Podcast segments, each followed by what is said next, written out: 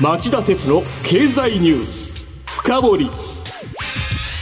皆さんこんにちは。番組アンカー経済ジャーナリストの町田鉄です。こんにちは。番組アシスタントの杉浦舞です。今日も新型コロナ対策をして放送します、えー、今日のテーマはこちらです。四半世紀ぶり。外国為替市場で日本売りが本格化。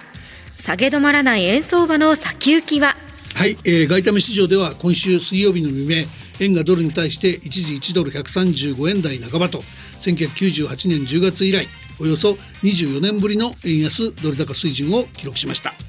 直接の引き金になったのは FRB アメリカ連邦準備理事会が利上げペースを加速して日米間の金利格差が一段と拡大するのではないかと見込んだ円売りドル買いの動きでした。今回の0.75%という大幅な利上げで目的としているアメリカのインフレが抑えられればいいんですがうまくいかずもう一段の利上げもあるとさらに円安が進んで値上げラッシュが加速するのではないかと心配です。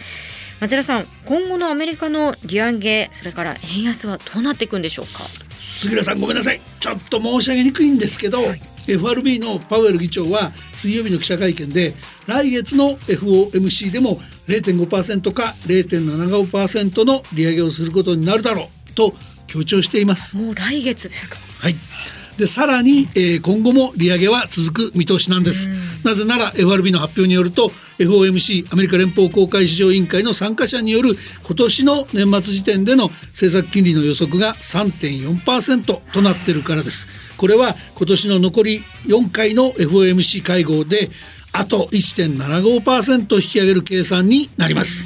さらにその先については来年の末が3.8%という予測になっていてこれが一連の利上げの到達点ゴール、でここまでやればおそらく物価上昇が落ち着くはずなんで再来年末には3.4%に利下げできるだろうという青写真を FOMC の参加者たちは描いているんです。来年末3.8%はい。